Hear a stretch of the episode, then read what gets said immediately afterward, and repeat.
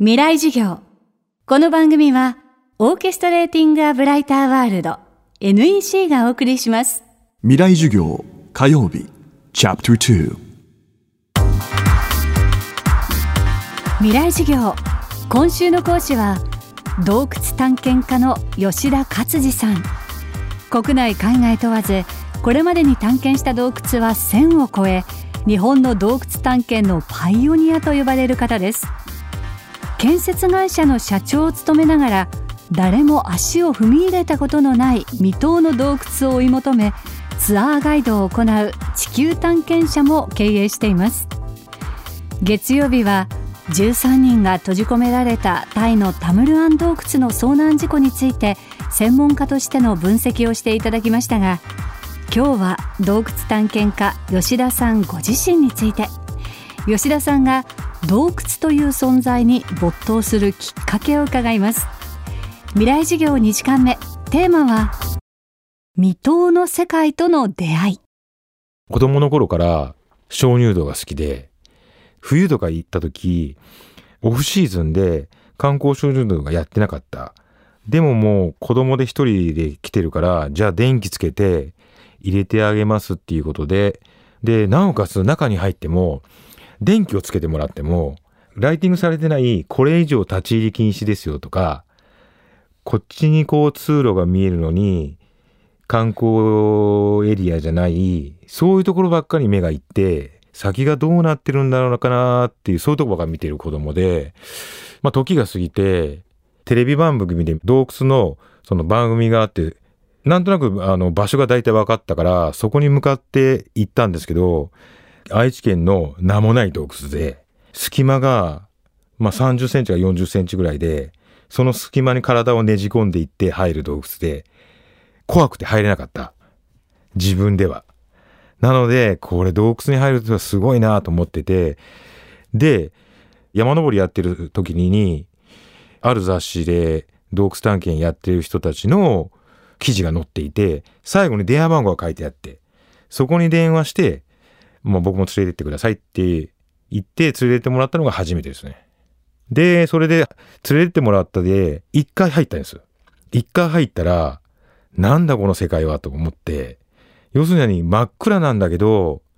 自分が頭につけているライトでいろんな世界が映し出されていて、狭いところを抜けると広い。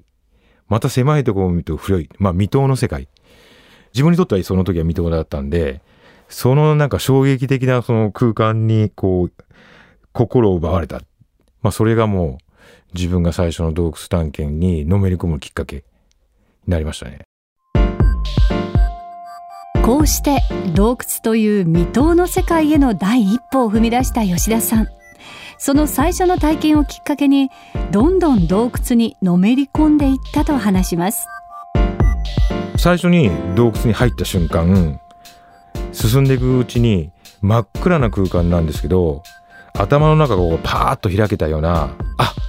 これかっていう感じですね。要するにその頭の中にでこうなんか自分が求めてたものがこれなんだっていうこう明るくなった感じですね。でそれであこれを自分が求めていたんだって。で同時にこれをずっとやっていきたいなって瞬時に思いました。今までいろんなことをやったんですね。例えば格闘技とか武道とかスキューバーダイビング登山。周りとあらゆる自分が興味を持ったことをやったんですが、まあ、洞窟探検に出会うまではなんかこう満たされない部分があって外に見えてる世界。大体こう麓でどんな世界だっていうのを想像できるってことでそのドキドキワクワクがなかった。で洞窟に入って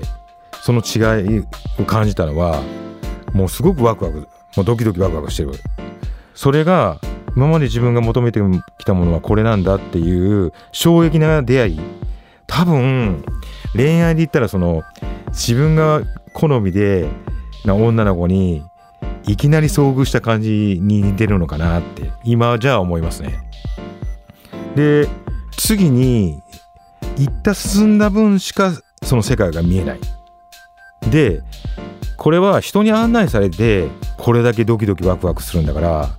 これを自分で見つけた洞窟に遭遇したらこれはやばいなと思って28歳の時にそれでの未踏の洞窟を探し求めようと、まあ、そういう考えになりましたね。最初に見つけた洞窟はああ入り口が見つかったっていう感じで山の上の方にあった入り口に見えた部分に歩いて登ったんですけど奥行きが5メーターぐらいでああこんなものかっていう感じだったんですけど洞窟の定義が縦横の幅よりも奥行きがあったら洞窟だだから1メーターの幅だったら奥行きが1メーター以上あったら定義的には洞窟なんですけど自分が探検したい洞窟はないんです。でそこで何回もそれを繰り返すんですよ。で僕は今洞窟病っていう風でいろいろ人に話してるんですけどそれにかかってしまうとみんな洞窟に見えるんですよ。その岩陰が。ああ見ただけでああこれは違うな。あれは違うな。だいぶこう無駄な動きがなくなってきてまあそれが始ま,、まあ、始まりで結構1年以上それで空回りしたしましたね。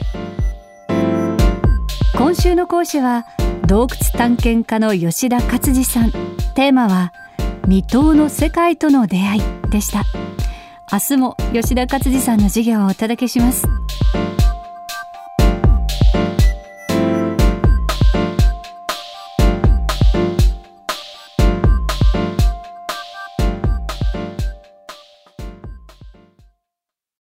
未来授業。この番組はオーケストレーティング・ア・ブライター・ワールド。NEC がお送りしました。